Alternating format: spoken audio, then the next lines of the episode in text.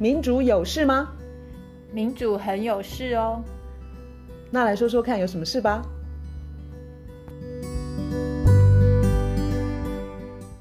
嗨，我是苑韶。嗨，我是倩怡。我们今天要讲的主题还是气候，然后我们今天要围绕在近零的这个概念。呃，大家最近常听的不就是清零吗？那清零跟近零到底有怎样的不一样？哦，好，那我要先请卢老师告诉我们，因为我们节目已经有好几次都在讲气候了。那卢老师，请你可不可以先跟我们聊一下说，你为你是从那个研究政治，然后跨到那个气候，那气候到底跟跟政治它最直接的关系是什么？呃，简单讲就是，我觉得气候变迁这个问题已经。多少四十最最晚啦，大概四十年来都是一个，就四十年前就科学家啦、政治人物就知道这是一个严重的问题。可是为什么拖了四十年？嗯、其实这就是政治问题啊，这就是民主啊。就是说，我们的 podcast 从最早头几集，我们我记得我们一开始讲美美牛呃美猪来猪，那时候就在讲说，我们现在的世界是。所所谓的民主，它受到很大一个伤害，就是政治政客跟财团或是企业，他们合谋之后，他们就在主导几乎是一切。那这个问题，当我我在自己的研究欧美、欧洲、美国，有特别是欧洲这方面，我看到西方的民主有这个重大问题之后，我很自然的，就是呃猛然惊觉，那在这个情况之下，最恐怖、最重大的一个。议题领域是什么？当然就是气候变迁啊，那个是整个地球，那是整个整个人类、整个整个大自然、整个生态毁灭的，这个不是一个开玩笑的事。那如果说顶端的有钱人跟有有权利的人，他们合谋之下去伤害民主，然后欺骗选民，然后去制造很多假象，然后叫大家不要紧张，嗯、这个气候没有那么糟，然后这样四十年下来到今天。已经已经到了一个非常非常危急危急的状态，可是依旧一直到今天，现在此时此刻都还是一样是企业啦，大企业。我要强调是大企业，不是中小企业，嗯、就是大企业、大财团，特别是化石燃料相关的，特别是对于燃烧化石燃料有高度需求的这些企业财团，跟他们呃所就是。呃，提供政治献金，或是提供其他方面的这些政政客，他们依旧是合谋，然后他们依旧在主导，他们依旧在玩弄我们的认知，然后让我们对于气候变迁这个问题没有办法真正很警觉，然后起来要求说，我们不要现在这个这个经济模式，我们不要现在这个做法。所以听起来，气候，然后气候变迁。呃，直接影响到我们的生活，但是我们的政治人物或者是说整个政商的环境，其实又一直要一直没有鼓励我们去看清楚真相，所以这也是为什么你你觉得近邻这个话术是一个一个我们大家要去搞懂的一个很有怎么讲 evil 吗？一个、嗯、它等于就是又是一个文字游戏。我们在研究气候变迁的时候，特别是、嗯。呃，比较从社会科学角度去了解气候变迁的时候，常常会听到一个词，就是 business as usual，就是一切照旧。嗯哼，为什么顶端的人他们会希望 business as usual？就是你不要有大的变动，不要去颠覆现在的体制，因为寄存体制对他们很有利啊。我们现在的贫富差距这么的巨大，嗯哼，那他在顶端他拿的那么过瘾，就是底下的人都是奴隶、跟俘虏，或者是那些。就是可怜的拿时薪的奴隶，对奴隶，或是其他国家的一些倒霉的，不管是非洲或是东南亚等等等，他们又要受到气候变迁的冲击，然后他们又过着很苦的日子，然后甚至有饥荒啦、什么水荒啦。可是这些，他另外一面就是有利润可拿，就是有钱可有财富可累积。顶端那些人他不想要改变这个体制，所以他就一直灌输我们说。没有那么紧急啦，你不用那么紧张。那我觉得近零就是一个，我们今天把近零，我们一天到晚在讲二零五零近零，嗯、然后我们在逼政府。其实我们自己，呃，也是有说过，就是政府至少应该要承诺二零五零近零。可是我觉得我今天要强调一个不好的消息，就是 二零五零近零不但都是太晚了、嗯、太少了，而且近零这个词它有很大的问题。我今天要来跟大家解释一下，我读到跟大家分 享一下我读到的净零它到底这个词它有什么问题。好，那我们最近常常讲的清零，就清是清洁的清，就是我们在讲那个新冠肺炎案确诊案例的时候，我们要把做到。零个确诊案，这个是我们的清零目标。那么净零，净干净的净，净零又是什么呢？我们要从哪里开始理解？就是我们如果在谈气候变迁，我们现在都知道说，气候变迁它最主要就是人为是碳排的结果。好，那我们碳排已经累积了两百年，然后排了这么多碳之后，我们知道说，我们现在想要在呃。顶端设一个门槛，不管是一点五度 C 或是二度 C，我们已经科学可以应对到说，你设好那个目标之后，你还可以再排多少碳，那个叫做碳预算。OK，所以有了这个碳预算之后，我们本来可以直接就是用数学去算，我们就可以算说，好，假设我们现在一年是排了这个三百六十呃万吨。这个这个不是精确的，反正就是就 x 万吨的呃亿万吨的这个碳，嗯哼，我们就可以画一个曲线下来说，我们要把这个呃碳预算，就是要要要守在这个碳预算之内的话，嗯、我们什么时候要就是百分之几百分之几的减，什么时候要归零？所以那个应该是一个零的概念，而不是近零的概念。为什么会多一个近？对呀、啊，是从什么时候开始流行？其实流行没有几年，就是这几年大家一天到晚听到近零，近零就是说，好，我们会超过那个预算，会有赤字，就是科学家告诉我们说，我们不要超过那个预算，然后企业、大企业、大财团，还有这些政客啊，还有某一些就是算是被怎么讲御用的科学家啦，他们就是呃开始营造一个。其实净零就好了，不用零。那个净的意思就是，我超过预算没有关系，我欠着。哦，就是我超过我预算，我超过我口袋里有有的钱，我花更多的钱，可是我以后会还你。所以近邻就变成说，本来像那个巴黎气候协议，它是告诉我们碳预算多少，那大家应该老老实实的，就是归零，真正的零是 real zero，而不是 net zero。可是在这几年呢，这些聪明的。呃，大台大的碳排大户，呃，这些大财团、大企业，他就说，哦，不用真正的 real zero，我们只要 net zero。net zero 就是，我现在多排一些，反正以后还你啦。以后还怎么还？我可能去种树啊，我可能以后我科技很厉害啊，我会发展出碳捕捉、碳封存，那个都没问题啊。我我保证你说我，呃，三十年后、四十年后、五十年后，我可以。捕捉到很多碳，可是你现在让我排，我现在还是继续想要多排，这就是 net zero 它最重要，它是把一个老老实实减碳的时程，就是往后又拖延，因为这样他让大家觉得说，哦，那没有什么问题，你现在多排一点，反正你以后会还我。就是倒霉的是下一代，嗯，而且这样听起来蛮像用信用卡消费，就是没错啊，刷爆了，对，然后我就先刷刷刷，那。我有卡债，诶，只有我我知道。然后也就是说，到时候谁要去付那个钱，就有点像卢老师刚刚讲的是下一代。还有你刚刚提到说，诶，我我我就先排吧，反正我可以去种树。可是我想到个问题，诶，就是他现在不管是他是用化石燃料嘛，哈，或者是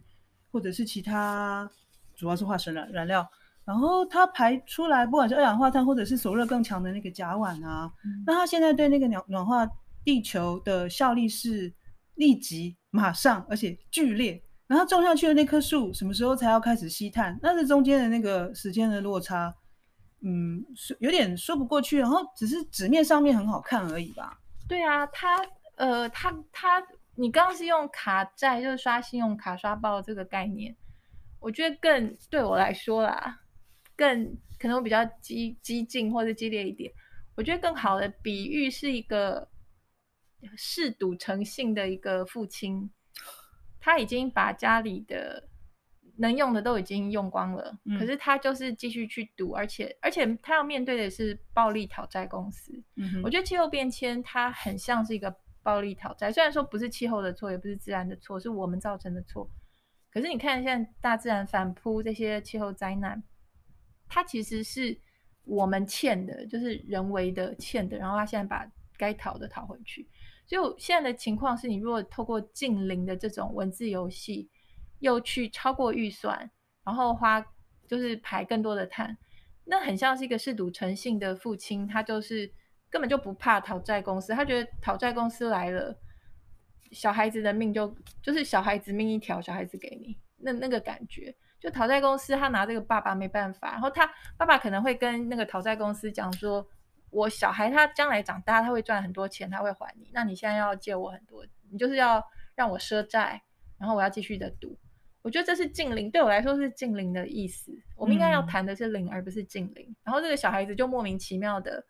还没有成年，他就已经欠了一屁股债，而且他要面对的是非常非常暴力的，就是把爸爸欠的赌债，那小孩子可能要用生命去还。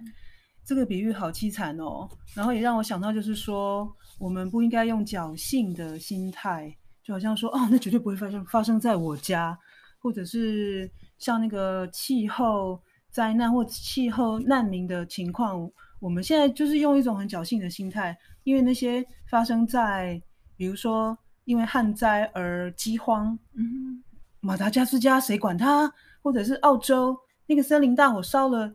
有多少多少的的生物就是就是完蛋？那我记得是十亿计哦。嗯嗯嗯，对。然后大家可能就说，哦，那反正就是无尾熊少一点吧。就是大家一直用很侥幸的心态来看这些气候灾难了。对啊，这就是你你一开始问我说为什么会关注气候，就是是我是先从政治那边发现民主现在是受到把持，然后这些把持的人想干嘛？他想干嘛？他现在在气候变迁这件事情上，一直用很好听的语言跟说辞、嗯嗯、去拖延、拖延、拖延。我们有有有一位呃，应该很多人都听过的，那叫 James Hansen 那个科学家，气候科学家。他去美国国会作证是一九八八年。一九八八。如果一九八八年那那个时候，这个世界就认真的对待气候变迁的话，嗯，我们那时候是缓坡缓幅，就是每年减少两趴。的碳排就可以轻轻松松的，我们就可以在这个碳预算内，我们就会平平安安。嗯，可是我们不但没有每年减两趴，我们是从那个时候到现在，我们的碳排又多了差不多百分之六十，就又多了六十帕。我们是在往上走，我们没有往下减，嗯，然后导致我们现在每年的减碳的幅度应该要超过十帕，就是每一年比前一年。还要减少十趴十趴，然后这样子才能够、嗯、我懂你的意思。预算内就是如果我们提早到那是三十多年前吧，如果那时候就发现的话，我们可能减排就是逼迫自己 减排的幅度没有现在这么尖锐。没错啊，那就比较轻松啊，而且也比较公平。那我们现在对近零的目标，全世界到底是怎么怎么定这个近零目标？近零目标就是。我们最近一次那个 IPCC 的评估报告，就是第六次评估报告，嗯，它就是用碳预算。我们一直强调碳预算。你现在讲的什么二零五零近零、近零，或者二零四五近零，这些都不重要。你应该要对应到 IPCC 科学家他告诉你的碳预算。OK，你用碳预算，你就可以很清楚的，就是列出来你的那个路径应该是什么什么样。嗯那 IPCC 它根据它的，它不是有那个几分之几机会可以躲过一点五度 C，还有几分之几，有的时候是讲什么三十三趴的机会，有时候是讲五十五十五十趴的机会躲过，就是地球升温一点五一点五度 C，对，摄氏一点五度。所以他在不同的这个场景之下，他有讲说，呃，假如我们要有一半的机会躲过一点五度 C 的话，我们。近零哦，他是讲近零 net zero 的时时间点会落在二零四五年，所以这个是近零。嗯哼，那我来做一个对比，我们假如说我们不谈净零，我们直接谈零，我们就是不玩文字游戏，不去赊那个债赊账，我们不去欠着，嗯哼，我们不去承诺说以后还你。假如说我们就老老实实的按照 IPCC 算出来的碳预算，我们用 real zero 而不是 net zero 的话，假如我们要有一半的机会想要躲过一点五度 C 的话，我们的 zero 的时间点应该要落在二零三八年。嗯哼，所以假如说你用 net zero 的话，可以再多拖几年，你就拖多拖了，等于是七年，因为那落点会跑到二二零四五。你不用 net zero，你直接用 real zero，就是 zero，老老实实的归零的话，嗯，那归零的时间点是在二零三八。这个意思是什么？是如果我呃持续排放，我没有用，不管是节能或者是技术减少排放，然后我去种树，然后我就多赢到那那那那几年吗？对，但是种树这件事，树开始吸碳。我待会会再讲说这些呃树或者什么生殖能源，或者是碳捕捉、碳封存这些诺言、这些承诺，跟现在实际的状况，它是未来的支票，它有点像是、嗯、呃我开张支票，就是四十年、五十年之后我会还你啦，我保证我会研发出来，我保证它可以商转等等等，所以那都是其实蛮遥远的承诺，它不是现现况哦、嗯，并不是说我们已经有。可以大规模运转的那些技术，并不是。嗯，所以我们现在有一天懂，应该就是说，嗯，因为我们承诺了那些状似有用，或者是我们不知道它是不是有用的技术，所以我们就把那个零的目标可以往后挪。对，等于是这样子，等于是你还没有把握说那些多排的碳真的可以及时的被移走、被捕捉也好、封存也好、被树吸走也好。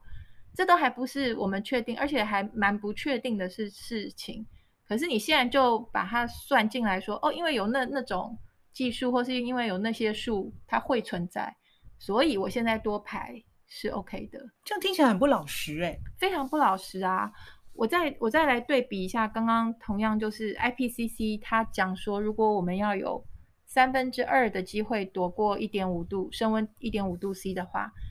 IPCC 的科学家他们说，那近零的落点时间落点会在二零四零年。好，这个就是、嗯、呃比刚刚那个五十五十一半机会又要多一点嘛。嗯、就是我假如说要有三分之二的机会躲过一点五度 C 的话，我的近零落点会在二零四零年。这个是近零，好快了，就是 Net Zero，已经很快了，对不对？对，而且我们当然是希望几率是超过一半的啊。对啊，一,一半就有点像赌嘛，就是有或没有，全有全无，然后。当然是要比一半还要多的几率，对啊，一半就是丢铜板嘛。那所以是要二零四零哎，对，而且这还是而且四零是近零哦，也就是说有有掺了一点话术，掺了一点有的没的，有一些空头支票，掺了就是盖了面纱啦，这些乱七八糟的，就就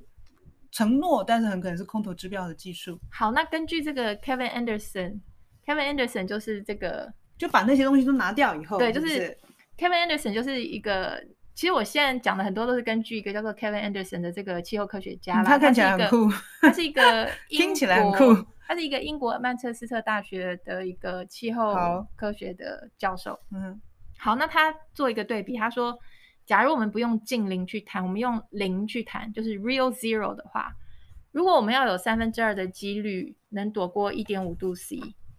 那我们那个碳预算用完的时间点就是归零哦，是真的零，是 z 呃是 real zero，落点会在二零二九年。天哪，我们现在不就二零二一了吗？对，还剩八年，就等于是我们八年内，嗯，我们就不会把碳预算就就用光，然后大家就不能在八年后就不能再排排任何碳了。嗯哼，所以这个是如果我们不用 net zero 这个这个话术这个文字游戏的话，我们用 zero 的话。那个 drop 的那个线是非常垂直的，就很快就已经。我我如果全世如果全世界的人都是老实人的话，我们是会现在赶快起起来行动，然后赶快修改一下我们的社会的运作啊，经济的模式，嗯，然后大家都是老实人的话，我们就是八年之内，我们要把碳排就是归零，不是净零，是归零。卢老师刚刚有提到说“近邻”这个词，其实出现的时间也算蛮晚的啦，哈、嗯。这个我要我我我要讲这个、就是，对对对，因为我觉得搞不太清楚，就是说他加了这么多不老实的手法，那应该，嘿，这个这个背后的道理真的是令人蛮摇头的。好，你听哦，这个我刚讲那个 Kevin Anderson 他讲啊，他说“近邻”这个词是在最近这几年，嗯、有点排山倒海，就是到处你不管是企业或是呃石 油公司或是政府。还有一些科学家、一些智 库，对，他已经进入我们的的认知，对，对，我们都会听到净零目标，净零目标好，很很很好，然后崇高的目标，很现代，或者是我们达到净零的目标之后，地球好像就就有救了之类的。他说啊，他说你如果去看那个 IPCC 它的前一次的评估报告，我们最近这一次是第六第六次评估报告，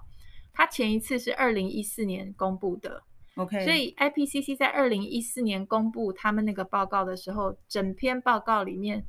它没有提到过任何一次 net zero 这个词，OK，完全没有用到 net zero 这个词。嗯哼。然后到了二零一八年的时候，IPCC 它有一个特别报告，就是专门针对地球升温一点五度 C 提出来的那份报告。Uh. 那个时候呢，那份报告里头就提了十六次嗯哼 “net zero” 这个词，所以这个词到呃，我们最近一次这个 IPCC 的评估报告第六次这个，嗯哼，我没有仔细算，我稍微这样子，呃，动一下，我想至少有几十次，我不知道有没有上百次，甚至上千次，因为那个那是一篇快要四千页的报告，所以反正总之最近这一次就提了。Net zero 就等等于是一个惯用词 在里头，所以呃，在联合国也是二零一八年的时候才开始用，才出现。对，Net zero，然后这次现在已经发扬光大了。对，所以你几乎可以感觉到，就是你站在一个大企业、大污染企业，或是一个不想老老实实减碳政府的立场，对，你几乎可以感觉到说，诶，他们再不玩一点文字游戏，他们如果再不用一些话术的话。就是得要赶快归零了，听起来就是做不到，做不到，因为他们认为做不到，所以他们就设计了一个新的模型。因为你看，我们现在只只听过净零，对，那甚至现在没有人在谈零，对，其实因为连近零都达不到，都做不到，对，哎，怎么那么悲哀啊？然后这个 Kevin Anderson 他有提到英国啊，英国大家都帮英国鼓掌，对不对？就说英国啦、瑞典，他们等于是气候。的政策、气候的立法走在最前端。他说，英国这个 Climate Change Commission 就是气候变迁委员会，他们在二零一五年的时候的第五次报告，他们有个碳预算的报告。二零一五年这这份报告里头，他用到 Net Zero 这个词是零次，就从来就那那份报告里头完全没有提到 Net Zero。嗯、到了第六第六次报告呢，是在二零二零二零年出版的。二零二零年，英国的气候变迁委员会的报告，他提到 net zero 三千到五千次，所以它的时间点跟联合国其实差不多。对啊，就是一八年开始，然后到两千年的时候，net zero 等于是淹没了所有的。我们这样听起来，气候减听起来是不是什么商业界、工业界就很用力的去游说，然后政府层级就被打动，因为。哎呦，你那个工工商业你都做不到了，那那我喊零排放有什么意思？听起来是是这样子。对啊，那我觉得他们这个要带风向是相当容易的，因为我觉得 net zero 听起来蛮好听的，就净零听起来对啊，又好听，然后又感觉很专业。其实我我就是让人觉得很务实。那对这个务实如果是太务实，其实就是说一点理想性性质都没有的话，那。我就觉得，就真的是免谈了。然后更不要说这几年，因为大家对于那个极端气候，就感觉越来越尖锐，因为他好像有点逼到家门口的那种感觉，所以大家开始对于气候变迁这件事情变得比较敏感。所以我想，应该会有越来越多人对近零是会愤怒吧。我们今天不敢说零排放，就完全的零排放，但是总要朝着。朝着那个目标去进行吧，因为人类的生活方式不可能一夕之间改变。可是你一直强调近零的话，其实这是一种我我我觉得是恶意的。对，而且很多人都，我觉得包括我，包括你，我们一般人不会知道说，那幕后在操控他们是怎么怎么怎么做的嘛？我们看对，就像我们刚刚说“静宁”这个词，好像是因为是时髦吧，就是引领的一个呃一个一个进步的字眼，我们就讲“净零”，“净零”就好像很就很很很自然。可实际上，如果你去看一下说背后是什么道理，或者这个词是怎么被造出来的，那实在太有意思了。对啊，我们讲“净零”，我们会觉得自己好像很进步，然后很算是先锋，走在前面。可是我我觉得大家如果曾经非常崇拜“净零”这个词的话，大家不要觉得罪恶，因为我看到一篇我很很有感触的一个文章，是三位科学家写的，嗯，他们就在讲说，连他们科学家，他们一开始也都在谈，就是没有就跟着这个潮流也开始谈起了“净零”，然后等到他们越来越觉得不对的时候，这三位科学家。他说：“我们三个人加起来研究气候变迁都已经八十年了。天哪！那我们我们是怎么掉到这个？他们说 Net Zero is a dangerous trap，这个是一个危险的陷阱。他们这篇文章非常，我觉得读起来算是字字血泪，就是他们在解释说他们是怎么样掉进这个精灵的陷阱的。然后就就很惨啊，他们就就在讲说，嗯，大概从。”一九九零年代末，差不多那个京都议定书那个时候左右，就开始气候变迁跟经济的模型就开始结合。当然，就是气候怎么样变换，跟这个经济就开始有这个结合起来的一种这些模型，大家就去跑这些模型，这个就开始变得很流行。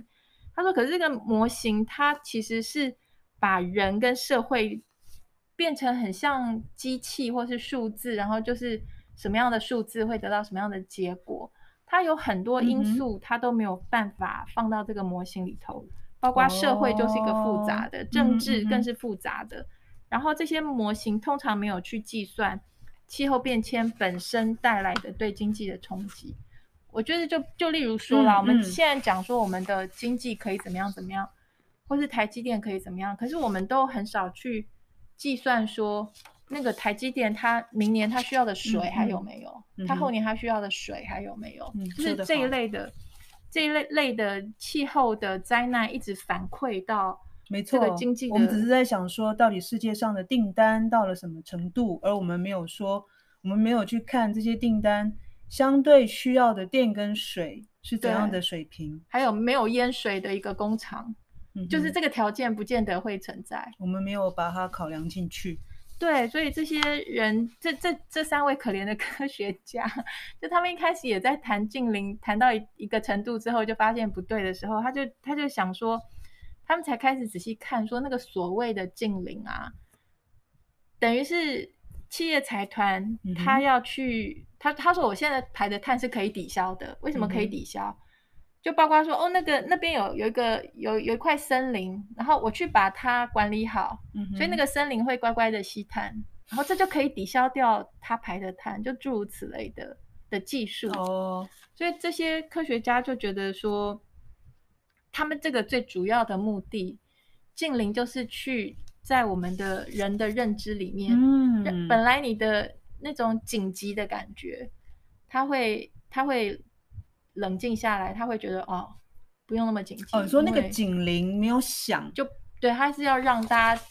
警铃不要响。我们那个警戒心一直都还没有到黄色区红色，我们一直都对，我们一直都还在绿到黄之间呢。我们实在太太自以为是，应该要红色，应该要趋趋向红色那边靠近了。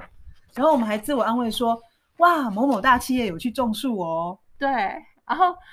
因为他们呃现在讲说净零，它它依赖的一个很重要的一个东西，是一个等于是生殖能源加上碳捕捉加上碳封存，嗯哼，这个概念。然后他说，其实这个东西不但不可靠，而且伤害会非常的大。像我不是专家，我听到碳捕捉的时候，本来很高兴。那后来我发现，它不但很昂贵，而且它可靠性其实还没有被证实。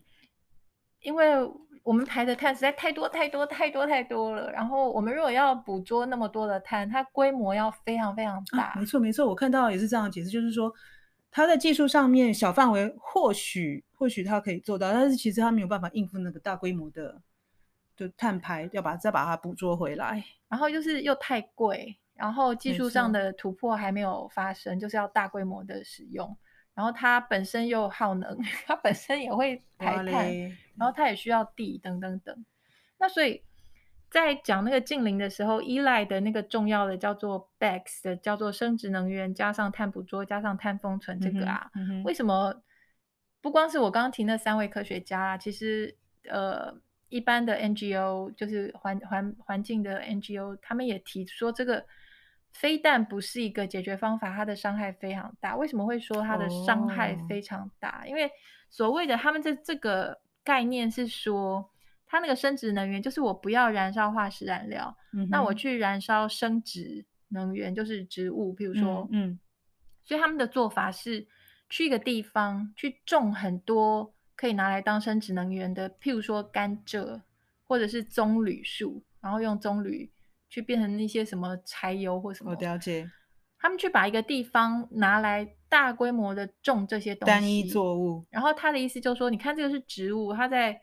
生长的时候它会吸碳，好像森林一样，它会吸碳。它生长的时候会吸碳，它长大之后我把它砍下来，然后拿来当燃料，然后我继续种下一批，它又吸碳，然后长大我再砍下来再拿来用。然后它再去结合所谓的碳捕捉跟碳封存，嗯哼，这一点呢，就让那三三位科学家的其中一位他说他觉得恐怖至极，他说他对于这个的恐惧程度已经大过对气候变迁的恐惧程度。天哪！因为他说那个生殖能源这样子，我们之前有提过那个资本光电的议题，就是一旦某一个方法被视为有用的时候。就大家都去抢地，然后去做那件事情，所以现在碰到一样的问题。你看，像甘蔗或是棕榈油这些是比较是在呃 Global South 是比较在热带，然后是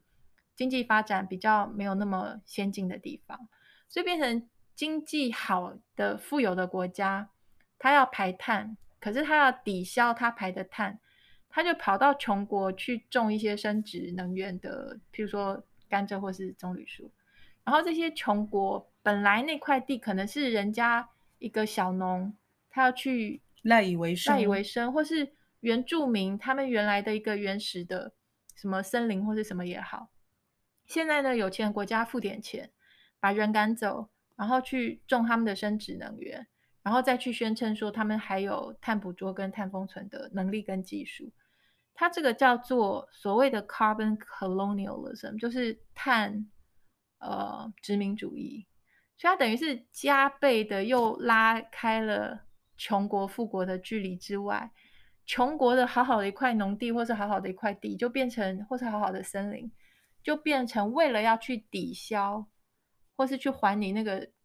碳债，然后就变成这块地就被又要拿来这么使用。所以这个造成说，民间团体跟原住民跟这些穷国，他们处于一个更悲惨的境地。而且，它这里头还有个很重要的问题，就是所谓的我们现在先多排一点，以后再还这件事情，叫做 overshoot，就是我们现在超过一点五没关系，之后再掉下来。这里头有个很很大的问题，就是所谓气候变迁的 tipping point，就是那个临界点，嗯哼，就是可能你超过去、超出去一点。你还以为之后可以降，你还以为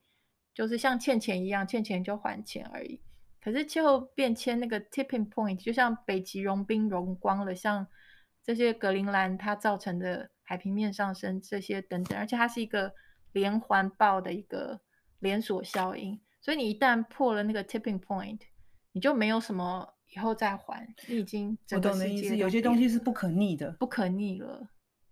我完全懂了。你刚刚说那个科学家他忧心的程度，对啊，真的是蛮可怕的。连他们都被骗，我们被骗，我们不用觉得那么那么丢脸。可是至少我们可以开始比较知道说，哦，净零到底他背后的那些操控的人，他们是在想什么？我现在听起来比较黑暗的，就是说有能力去游说的人，其实他们都非常清楚灾难很可能发生的形态，但是他们。我我们刚刚有讲的，我我自己啊，刚刚用的字眼是侥幸，就是他们非常清楚，就是说他们可能是有能力可以在优先顺序上面啦，就是他可以避开这些灾难，他觉得先受难的是那些人，接下来是我们，然后最后才会轮到他，后续是这样子。但是就是说，这其实是这背后这个其实很邪恶的啦，很邪恶啊！这也是为什么 Kevin Anderson 他有提一个 idea，就是气候谈判的时候，A 国要代表 B 国，B 国代表 C 国，就是我代表你，你代表我。譬如说马达加斯加，他现在气候变迁，然后饥荒，他来代表台湾，然后说台湾应该怎么做。你懂吗？就是 这样子，大家才不会自私的只为自己。就是马达加斯加他来代表台湾，然后他就会狠狠的把台湾不该排的碳都给我都砍掉。后来有这样才是公平的。后来有执行吗？这个办法没有，不可能。可是他只是他只是举这个例子啦，他觉得应该要这样才公平。没错，因为暗砍的人就是故意隐蔽他的。就是利益，然后还有他做生意跟捞钱的方便性，然后，嗯，受害者其实没有人帮他们说话，哎，没有，完全没有。我们现在这样子拖延，是一直在判后代越来越多的孩子死刑。我们不知道是谁真的会死，嗯、可是你就那个几率来看，嗯，我们一直拖，就是本来一群人被判死刑，我们再拖到更更之后才老实减碳的话。又更多人被判死刑，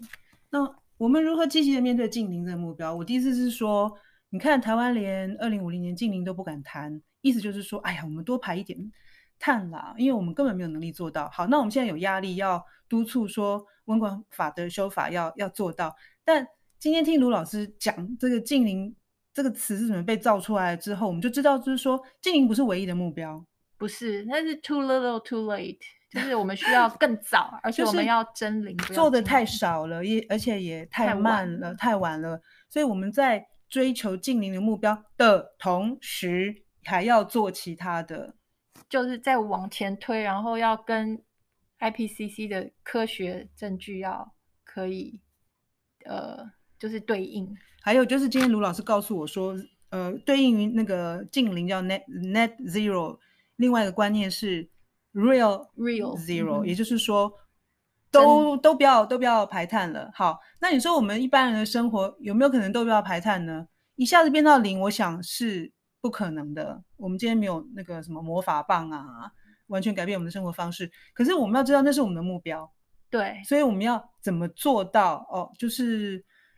从因为因为气候企业啦，企业排的碳是比较多的嘛，嗯、我们可能先从比如说如何要求企业的下手。嗯。对啊，我觉得重点是那个论述，就是现在社会的论述，嗯、如果是一直被禁令带着走，我们就以为我们没有事。对，我们的整个论述就是，如果是能够超越近零，我们就谈零，大家集思广益。可是那个论述，嗯，就不是在一个幻想，在一个谎言里头，是一个比较真切真切的，就是科学告诉我们，你是要归零，不是要近零。我们那个社会的论述，如果可以在一个比较踏实的那条路上，我就觉得，我就会觉得有希望了。对耶，而且我们现在那个感受越来越深刻，就是气候极端气候的灾难是真实的，是逼近我们的。对啊，所以我想大家应该比较愿意去思考这个真灵的问题，鼓励大家一起去呃，就是找相关的资料，去找 Real Zero，或是呃有一个。叫做 Not Zero，有一个报告，它是叫做 Not Zero，、嗯、不是 Net Zero。其实现在这些这些资料蛮多的啦，大家可以去翻翻看。哦，你刚刚说的那个要讲清楚啦，因为 Not, Not Zero 是一个报告，啊、它是那个一些环保团体。Not 就是 N O T，就是不是，就是说 Net Zero 不是真的真的呃零。对，可以这样讲吧？对，所以总之他也是在讲说净零这个东西是在蒙蔽我们，然后是在欺骗我们，就是要把那个。减碳时程往后推延，然后最大得益者就是顶端那个一趴。对，净零是假的零，我们要去问跟去找什么是真零，真的零。对，零碳排。对，零碳排，老老实实零碳排，零排放哦。对，好，那这就是真零，就是我们今天的结论了。没错。好，谢谢卢老师，谢谢大家，拜拜。